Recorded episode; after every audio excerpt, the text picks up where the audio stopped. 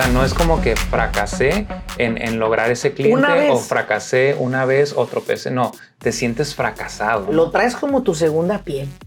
Tu segunda piel. Soy un fracasado. Hasta que comprende y entiende el ser humano de que la salud mental, el sentirte fracasado está afectando a tus hijos, a tu esposa, a tu mamá, a tu papá, a tus hermanos y a toda tu sociedad. La primera característica de una persona con salud mental, con problemas de salud mental y que requiere atenderse es el aislamiento. Una, una de nuestras estudiantes del programa de Mastermind venía viajando en el autobús y luego después de ahí en el Amtrak, el tren, y dice que al lado de ella el pasajero venía de 30 años de prisión, de una prisión del norte de California. Y cuando ella empezó a hablar con él, porque no quería soltarlo, ella quería preguntarle, le dijo él, estoy tan aterrado porque este no es el mundo que yo dejé. Lloré como una niña, me arrodillé y solo le dije, guíame tú. Yo no puedo. Sé mi socio, sé mi CEO porque yo al parecer no estoy yendo por el buen camino. Bienvenidos al grano con los negocios. Yo soy Laurelena Martínez, coach empresarial. Este espacio es para aquellos dueños de negocio que están buscando la manera de acelerar sus propios resultados.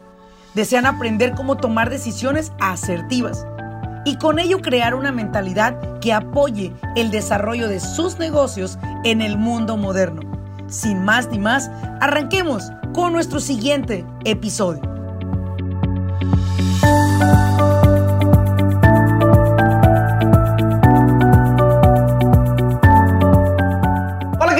Bienvenidos a un episodio más de Al grano con los negocios. Te saluda Laurelena Martínez. Episodio 130.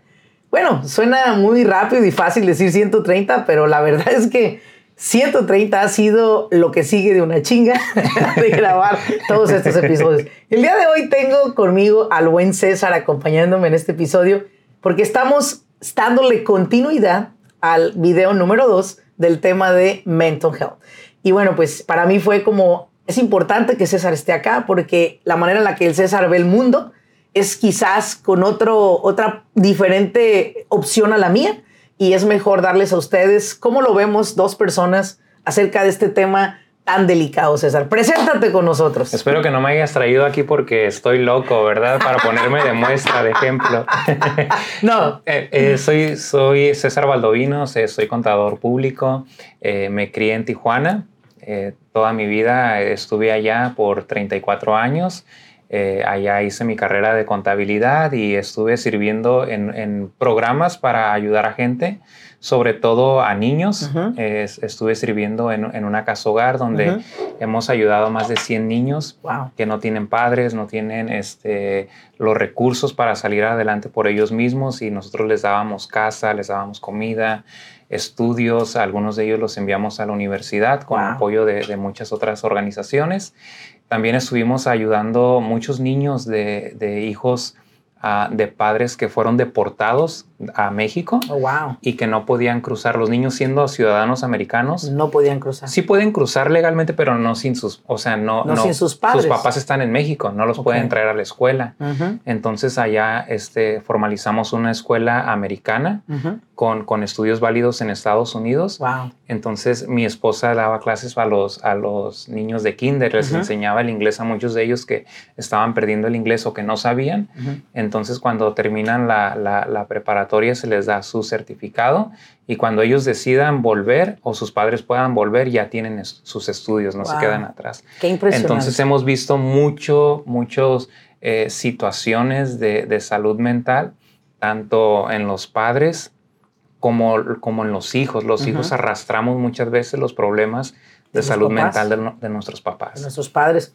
El buen César es uno de los contadores de nuestra empresa de a tiempo en Accounting Services. Posiblemente cuando usted lo escuche, si es que nosotros somos este, sus proveedores de servicio, va a decir, ese es mi contador, César, con él hablo seguido. César, ya te voy a mandar los documentos, te van a decir, ¿verdad?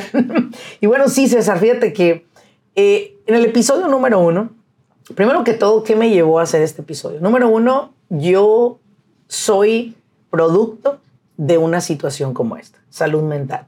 que me llevó a tocar piso, literalmente, y que considero yo que tocar este tema en este podcast donde los que nos escuchan, el, voy a decir el 99% de ellos son dueños de un negocio. Están al frente, como les he dicho siempre, no de un negocio, no de generar solamente ventas, sino tienes empleados que dependen de esa nómina, dependen de ese chequecito que tú les das, de ese espacio para laborar. Y si algo te ocurre a ti como dueño de negocio, pues acabas con todo lo que construiste con tantos sacrificios. Y hay una, hay una frase que se dice, ¿no? Lo que pudo haber sido una dicha acabó siendo una desgracia. Mm. Y para muchos tienen la dicha de ser dueños de negocio, pero los lleva con el tiempo a ser su peor desgracia. Sí, como tú comentas, Laurelena, yo lo vi también de carne propia con mi padre. Mi padre fue empresario por, por es empresario actualmente y estuvo también a cargo de una empresa de transporte que él fundó.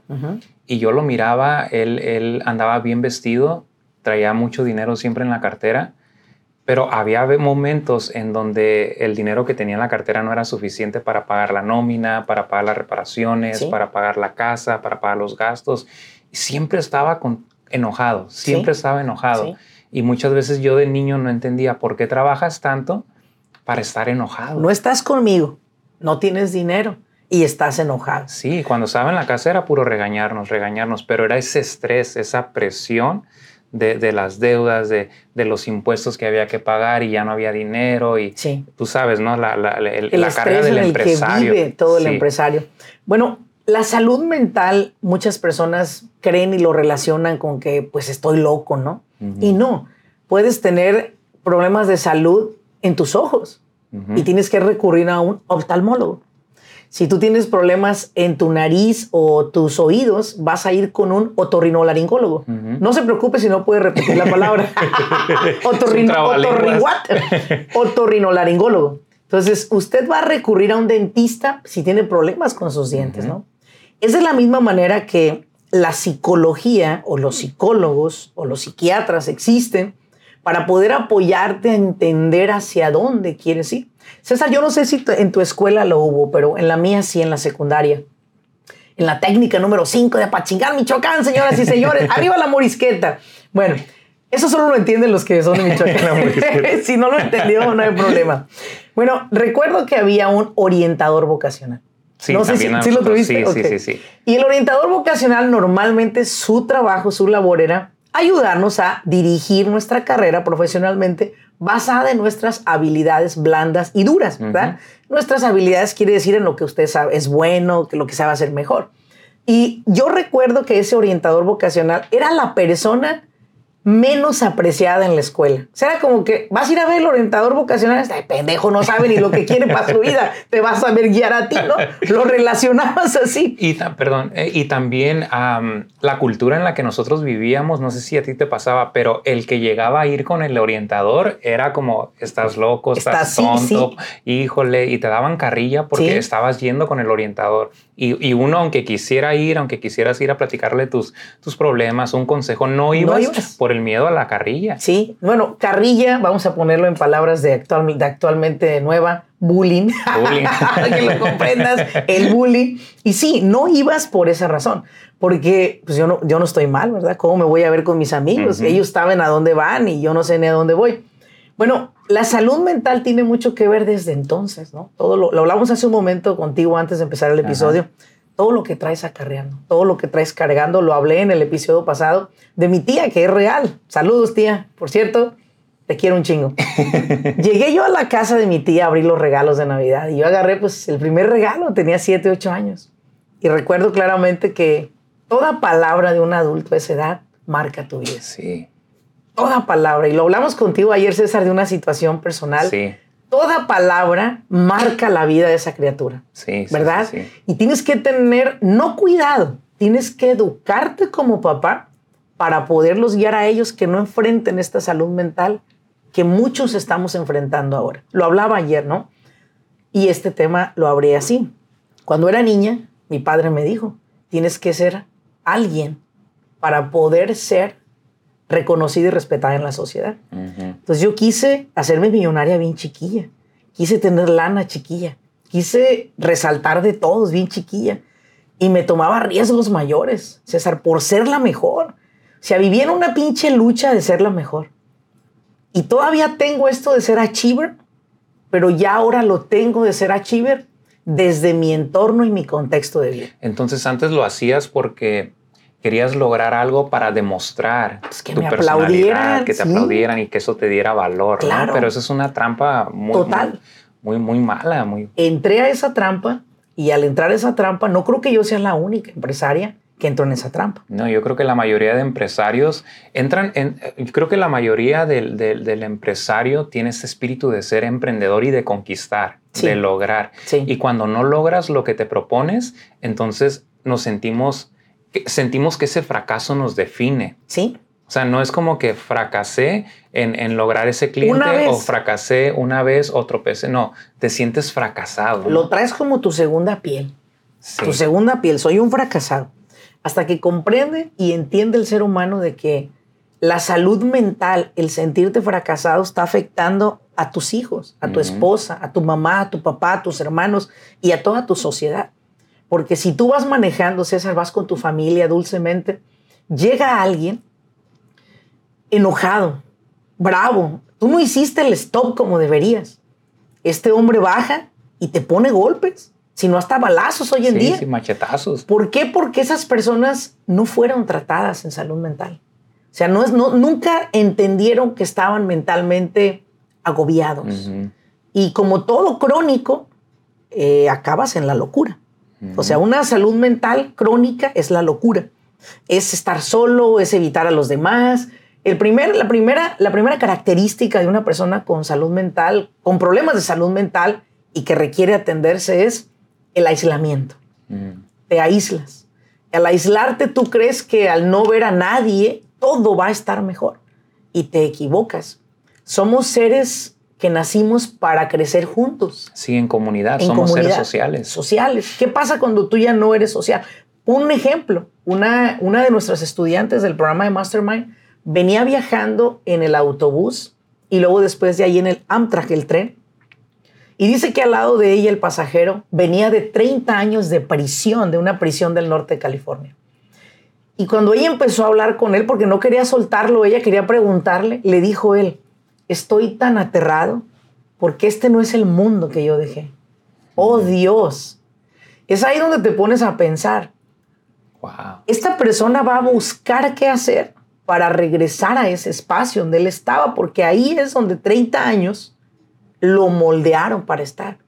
No que sea malo este ser humano, pero va a buscar algo, va a hacer que algo ocurra para volver a donde estaba. Porque ahí es un lugar seguro. Entonces tú no entiendes que estás mentalmente mal y crees que aislarte solucionas todo. Por ejemplo, ay no, le di duro toda la semana. Viejito, te dice la esposa, ¿no? O, o el esposo, ¿no? Oye, mi amor, vamos a salir a desayunar mañana.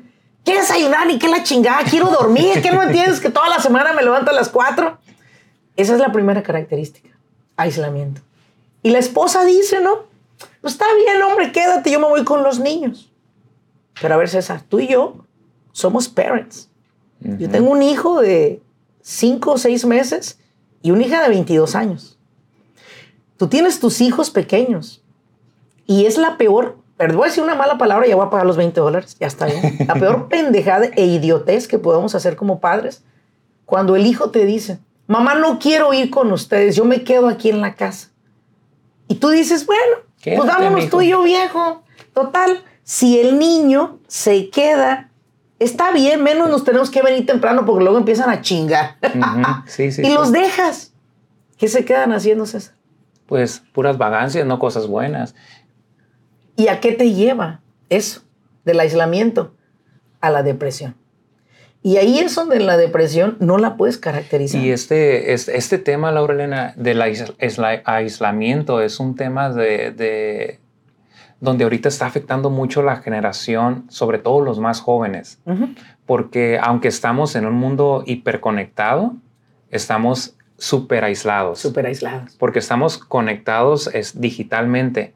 Tienes mil, dos mil seguidores en Instagram, pero ¿cuántas personas tienes con las que puedes confiar, hablar, ver, abrazar, de que te pueden consolar, que te pueden aconsejar, que te pueden con que puedes reír literalmente. O sea, yo he mirado jóvenes de hoy que este, es, es en, en, teléfono se pueden reír, carcajear, pero no hay una sonrisa, en, su, cara. O sea, no, no, están desarrollándose socialmente como lo hacían nuestros abuelos.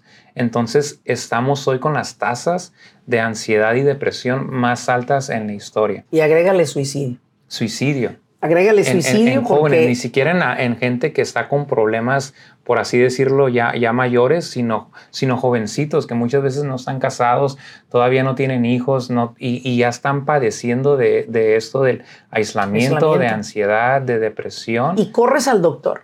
Y el doctor hoy en día, las primeras preguntas son cinco preguntas que te hacen. No las recuerdo porque la verdad creo que la última vez que fui al doctor fue cuando salí de mi neumonía, que tuve una chingada neumonía que casi me mata. Eh, de esa situación, las cinco preguntas me las hicieron. Y las cinco preguntas eran, eran preguntas, eh, ¿cómo te puedo decir? Hay preguntas abiertas, hay preguntas cerradas, hay preguntas inductivas. Estas eran inductivas. Para que yo les dijera que sí me sentía deprimida, sola, ansiedad. Porque no lo podías reconocer tú mismo. Exacto. Pero en ese entonces yo ya había superado todo esto de la, del mental health. Pero lo entendí en sus preguntas y ahí es donde dije, estas preguntas son para medicarte. Y hoy te medican. Cuando yo descubrí esa situación, yo no corrí a ningún médico. Yo corrí inmediatamente a una nutrióloga y corrí inmediatamente a la oración. Corrí a Dios. Corrí a buscarlo y decirle, me cansé de ser yo quien dirige este barco lloré como una niña, me arrodillé y solo le dije, guíame tú. Yo no puedo. Sé mi socio, sé mi CEO, porque yo al parecer no estoy yendo por el buen camino. Era una jefa súper grosera. A mí un empleado me llegaba tarde y lo mandaba a la jodida. Lo corría. No, no, no era, no había un espacio de error conmigo, porque te corría hasta que comprendí que yo adopté una manera de ser a través de la misma presión que estaba viviendo, a que todos fueran perfectos. Fíjate nomás, ya me estaba volviendo pinche loca yo en ese entonces. Y entendí que no. Después fui estudiando y preparando. Mi Dios me abrió el camino, César. A mí cada servicio, cada versículo, cada libro de la Biblia me enseñó, especialmente Romanos 12, Mm. me marcó la vida. Sea, para mí el día que yo me muera quiero que en mi lápida pongas Romanos 12, porque eso es lo que a mí me define. Si Dios te dio el don de hacer reír, haz reír. Si Dios te dio el don de servir a los demás, sirve con amor. Puta, me marcó. Yo no estaba sirviendo con amor, pero era, mi era la depresión que estaba viviendo, no era Laurelena. Ahí fue donde creé la frase que dice, a mí no me hacen enojar las personas. Yo no me enojo con la gente.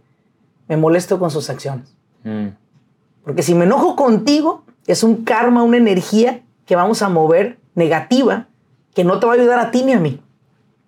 Estoy muy molesta con tus acciones. Y eso es lo que hace Dios también. Dios no se enoja con nosotros, no. se molesta con lo que, con lo, que, hacemos. Mira, esto no lo sabía, pero bueno.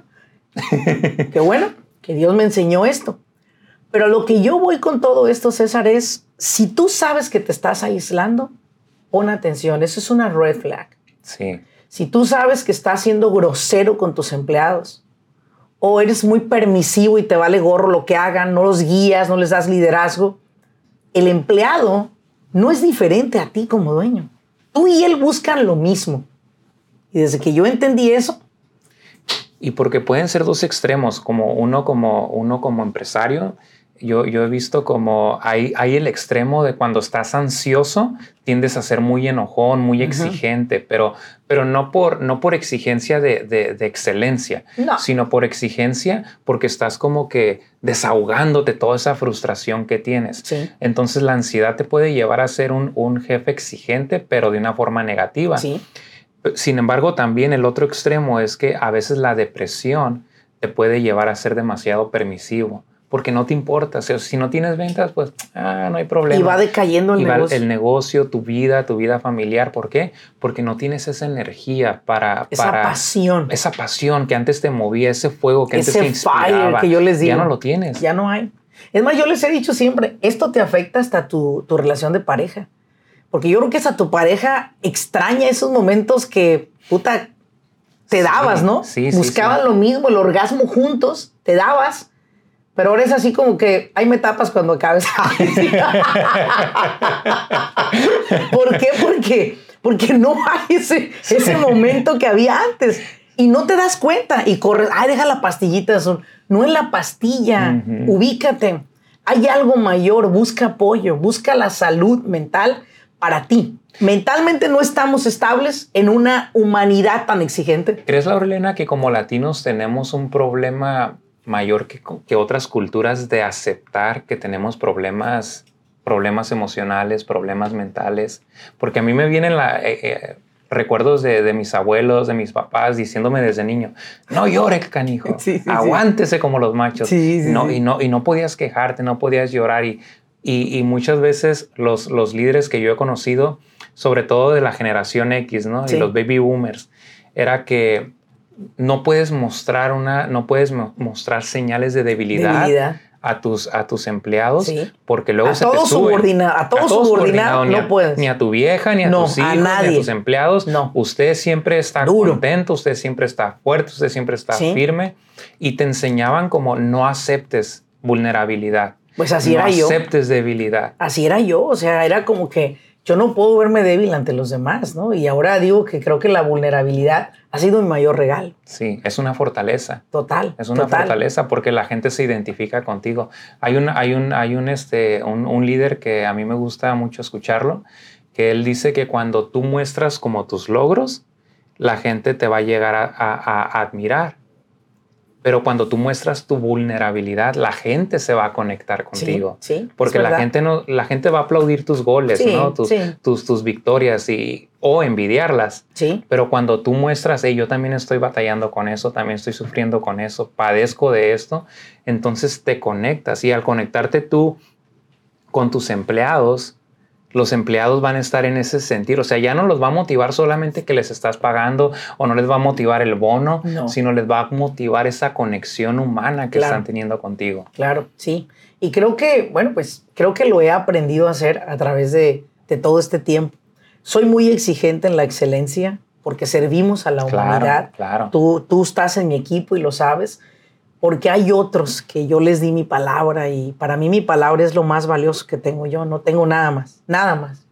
Y, creo que regresando acá a retomar el tema de cómo identifique usted, empresario, que algo no está bien, tiene que ver también con sentarse con su pareja a hablar. Hable con su pareja sobre que le dé una, un feedback. ¿Cómo me has visto? Mm. ¿Qué, ¿Qué me podrías decir que puedo mejorar? Porque luego a la pareja es a la que menos tomas en cuenta. Y yo les he dicho siempre, por ejemplo, a mí en mi caso, Karina es mi, mi es mi maestra, es quien me guía, es quien me dice, esto no es correcto, esto sí es correcto, yo veo esto en ti. Por ejemplo, al principio de mi, mi carrera, Karina estaba sentada en la, en la parte de atrás en una mesa, tomando notas en la, en la libreta de todo lo que podía yo mejorar. Cuando me entregó media libreta escrita me sentí bien triste. dije, chingale, estoy bien jodida. ¿Para qué le dije que viniera?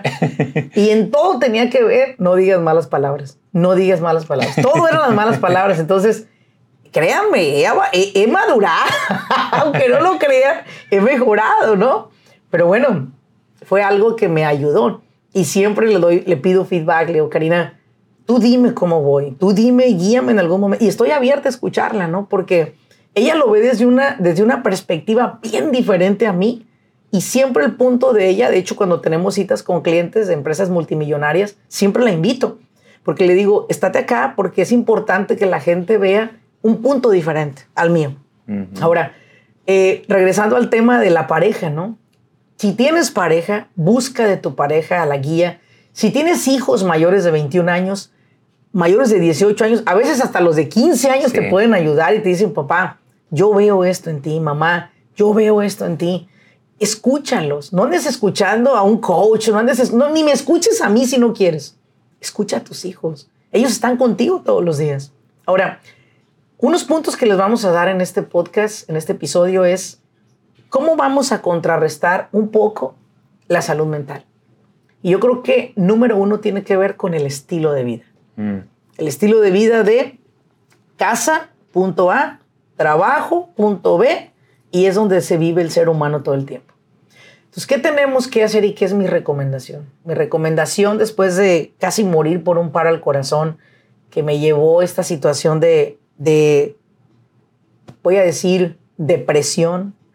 Sentía que me ahogaba, sentía que mi vida era muy estresada y yo creía que así eran los negocios, fíjate. Creía que si no había ese estrés no había negocio. Hasta que comprendí que no era así, a punto de perder mi vida, me di cuenta que no era realmente lo que yo necesitaba hacer. ¿Qué comencé a hacer? Número uno, inmediatamente contraté a una nutrióloga. Busqué el apoyo a través de la alimentación. No medicinas, no, no vitaminas, claro, pero no medicinas. Pero ahí te van las dos las cosas que hice yo, ¿ok? Si tú quieres tomarlas, que nos estás escuchando, tómalas en serio. Yo me pude deshacer de 100 libras de grasa gracias a esas acciones, ¿ok?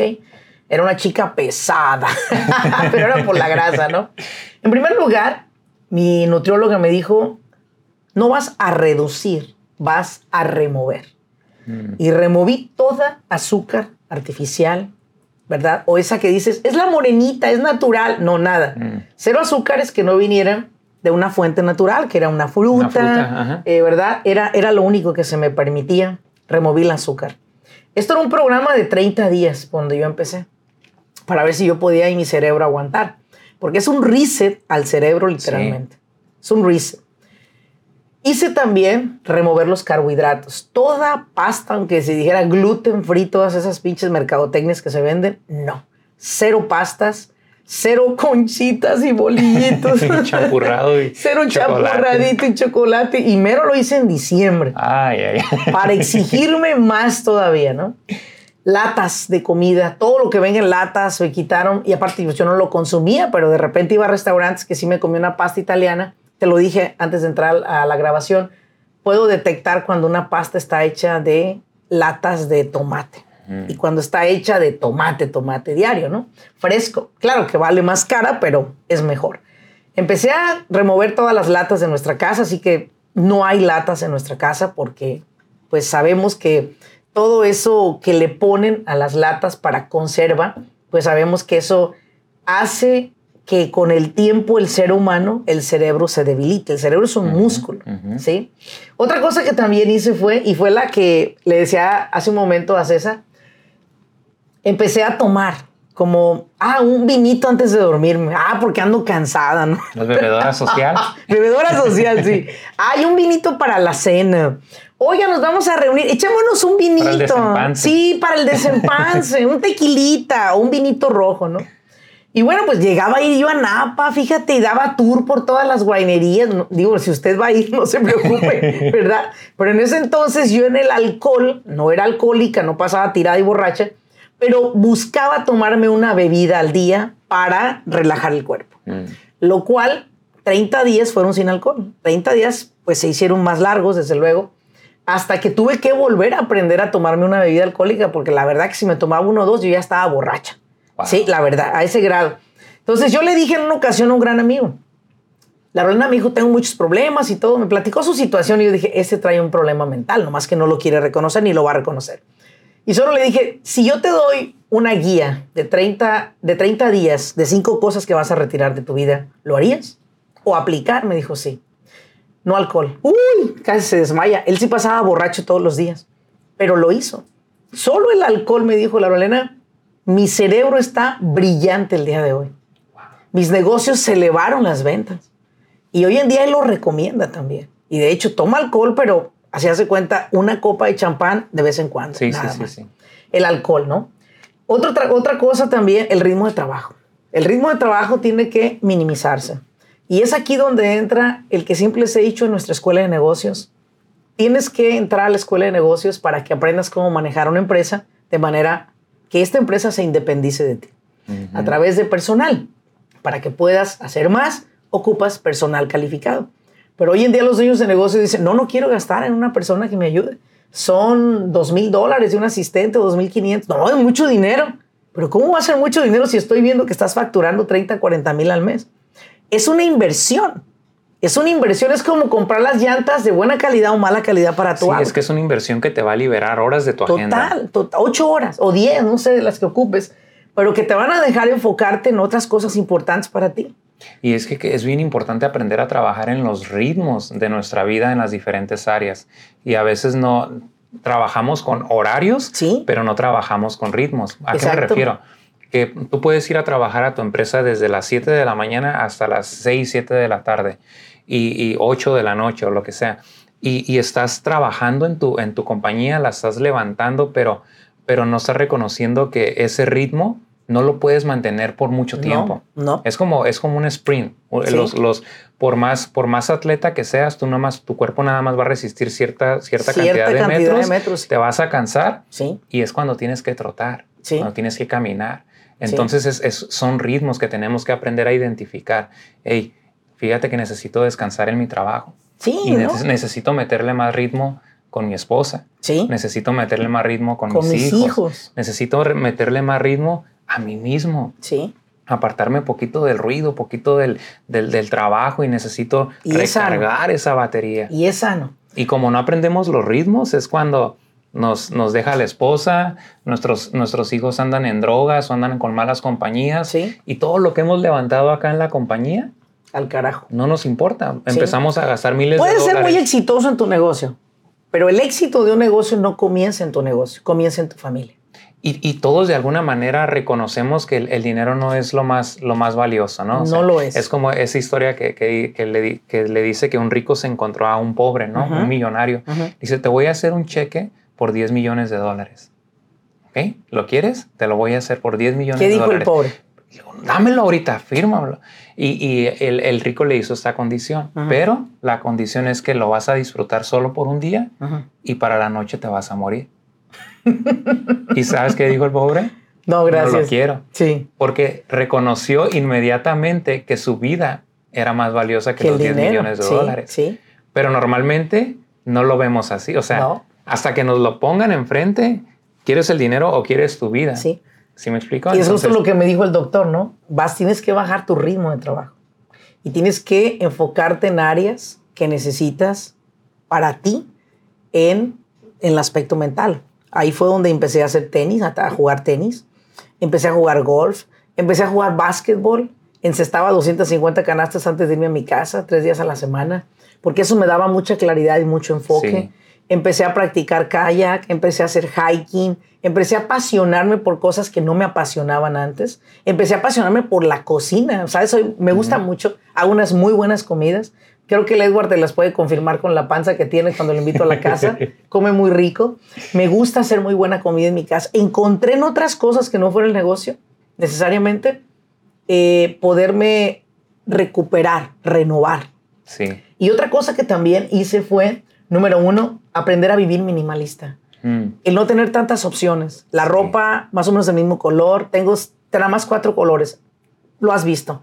Camisa blanca, rosita, azul y posiblemente puedo llegar a tener una negra.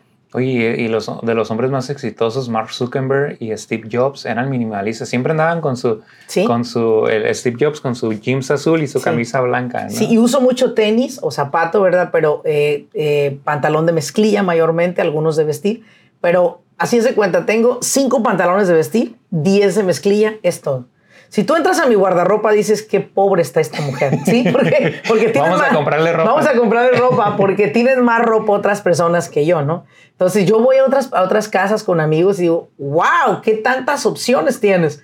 Y a mí las opciones, mi mente no le gustan. Oye, ¿cuánto nos tardamos para escoger una serie o un programa en Netflix? ¡Uh! O sea, a veces pasamos una hora tratando de encontrar algo, pero cuando te subes a un avión y nada más hay 20 películas, escoges, una rápido.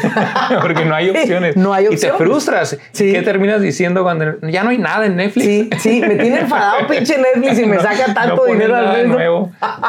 sí, minimalista. Y no solamente minimalista en eso, sino también en nuestra casa. No tenemos cuadros colgados en nuestra casa porque los cuadros me, desenfocan mucho mi mente. Mm. Yo cuido mucho mi energía. Mi energía es clave Mi energía es clave, es lo que más cuido yo, mi energía con quién paso el tiempo, a quién invito un podcast también. Hay personas que he invitado a un podcast y la verdad que sí, como que me duermo. Te hablo a ti. Ah. ya me voy ahorita. Tú ya sabes quién eres. Ah, no, te no, pero digo, me duerme porque, o sea que no hay colaboración. ¿Me explico? Y, y, es como hasta minimalistas para hablar llegan a ser personas. Hablan lo necesario. Bueno, el minimalismo tiene que ver cómo vives, con quién vives, el nivel de organización que hay en tu casa. No es como voy a organizar la casa, voy a ordenarla. Los zapatos van donde mismo. Si mis, para mí, si quieres hacerme enojar un día, te voy a decir qué vas a hacer, ¿ok? Y vas a hacer enojar porque dentro de mí es algo así como que digo, no mames, que dejen los zapatos en la sala. O sea, yo ver zapatos en la sala es como que no, eso es algo que no vas a ver en mi casa. Igual.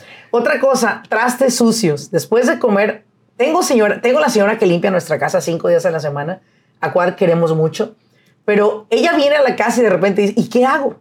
O sea, hay mucho que hacer, ¿no? Pero ¿qué hago? ¿Por qué? Porque los trastes se tienen que. está acostumbrada a llegar a la casa donde está el montañón de El montañón de pinches trastes, la pinche ropa que se escupe del, del, del cesto de la ropa sucia. Nunca hay jabón. O sea, yo siempre soy minimalista en el aspecto de que, ¿para qué irle a comprar al perro una pinche bolsa chiquita de comida si sé que el perro va a tragar hasta que se muera? O sea, le compro la bolsa grande y antes de que se me va a terminar al cuarto que lleva, ya le ordeno otra. Y Karina me dice, tú estás prevenida como si fuera a haber este, una... Pero como tú dices, perdón, como tú dices, tú estás tratando de conservar tu energía para las decisiones que de verdad importan y las decisiones que le van a meter dinero a tu cartera y las decisiones que, que, que, que van a marcar una diferencia en tu vida. O sea, levantarte en la mañana y estar pensando, ¿qué me voy a poner el día de hoy? Uy, no, qué hueva. Energía. Qué hueva, qué hueva. ¿Qué voy a desayunar el día de hoy? Te resta energía. O sea, es mejor tener ciertas, cierto tipo de comidas que, sabes que puedes desayunar, cierta ropa que puedes vestir. Desayuno lo mismo todo el tiempo yo. yo todo el tiempo desayuno enfocada en dos huevos cocidos que de verdad importan. Siempre desayuno dos huevos cocidos, yogur, dates, dátiles, berries, nueces y un café. Pero primero dos vasos de agua. Y ya se convierte en un hábito, ya ni lo piensas. A mí sí me dices, la verdad, ¿qué? Unos huevitos rancheros con huevo y frijoles y todo a un sábado o domingo, pero entre semana es así, debe de ser así, ¿no? Porque yo ya me conozco. Si como algo diferente y cualquiera podría decir, uy, qué aburrida Laurelena, ¿no? bueno, pues sí, porque guardo mi energía en decisiones para lo que nosotros manejamos. O sea, nosotros tenemos en nuestras manos empresas multimillonarias. ¿Y qué recomendarías a empresarios que, que son todo lo contrario a, minimalistas? Que, los escritores los tienen escupiendo de cosas, ¿no? ¿Cómo, les recomendaría, ¿Qué les recomendarías para ir empezando a organizarse? Creo que lo primero que tienes que hacer es, en realidad, estas eran las dos preguntas que yo hacía al comprar algo. He vivido sin él por mucho tiempo. ¿En realidad lo necesito? Esto depende que yo pueda vivir más cómoda, lo compro sí o no. En realidad no. Por ejemplo, la base que tengo para mi celular, me juzgué para comprarla. ¿Sí? Lo necesito en realidad, puedo vivir sin él. Dije, no, lo necesito porque necesito el teléfono de esta manera. Perfecto. Otra cosa que me pregunto es, ¿es un gasto o una inversión? Hmm. Si es un gasto, no lo hago. Si es una inversión, la hago. Y esas preguntas también las podemos usar para nuestro tiempo, ¿no? Total. O sea, no solo por el dinero, o sea, hacer eso es algo que necesito hacerlo. O, se lo puedo delegar a alguien que lo puede hacer. Entonces, no solamente es conservar dinero, es conservar tiempo también y energía. Y para mí la salud mental es, para mí es como una llave abierta de energía que tiras en tantas cosas que si no logras controlar, vas a acabar loco, en realidad. Ahora, para terminar este episodio, porque seguimos en el episodio siguiente, el episodio número 3 de salud mental, voy a ponerles en el siguiente episodio varios ejemplos de cómo puedes tú ver a una persona que dices tú, no, este güey no tuvo, no tuvo problemas mentales o salud mental, no tuvo ese problema. Y sí lo tuvo. Pero ¿dónde tuvo el breakdown? ¿Cómo lo descubrió? ¿Cómo lo, solucionó? Y cómo hoy es más exitoso que nunca antes había sido César. ¿Te das cuenta? La gente que ha pasado por aquí ha logrado salir exitoso, ha logrado en su vida muchos más millones de los cienes que ganaba antes. Y una de esas personas soy yo, que al lograr curar esto, yo exploté en éxito. Y la gente dice, ay, qué bien te ha ido, qué pinche suerte la tuya. suerte. Le llama suerte a todo lo que tuve que enfrentar para darme cuenta dónde estaba perdiendo mi tiempo, dónde estaba mal invirtiendo mi energía y sobre todo, con quiénes me estaba relacionando, César. En el siguiente episodio hablaremos las relaciones que te van a llevar a tener una, una salud mental súper saludable. Porque también hay unas que te van a destrozar. ¿no? Totalmente. Relaciones tóxicas se vayan a Y, y no necesariamente drogas, pero no necesariamente alcoholismo, pero hay otras drogas que te están matando y son lentas como la humedad entran a tu vida y te logran acabar. Es que hay, hay, también como relaciones bien negativas. O sea, nunca puedes darle una buena noticia y te, te sacan dos, tres malas. Sí, es como te ponen a, dudar, ¿verdad? Sí, sí. ¿Y qué hacer con la gente que duda? Lo vamos a ver en el siguiente episodio. Así que nos vamos a despedir de este episodio. Gracias, César, por haberme acompañado. invitado y Espero que lo hayas disfrutado tanto como yo. claro que sí. Esta charla. Y bueno, pues como siempre les he dicho, espero que este episodio les guste, les sirva y nos ayuden a compartirlo con más personas a través del mundo. Nos pueden encontrar en Spotify, en Apple Podcasts te voy a pedir algo, regálame una reseña y desde luego te voy a pedir cinco estrellas, ni una más, ten cuidado, cinco estrellas para que nuestro podcast siga siendo uno de los podcasts más escuchados en los Estados Unidos en español. Al grano con los negocios siempre te estará buscando aportar valor a tu vida y como siempre les he dicho, cuídense mucho, Dios me los bendiga y hagan todo lo que hacen desde el corazón. Nos vemos en un siguiente episodio. Hasta luego.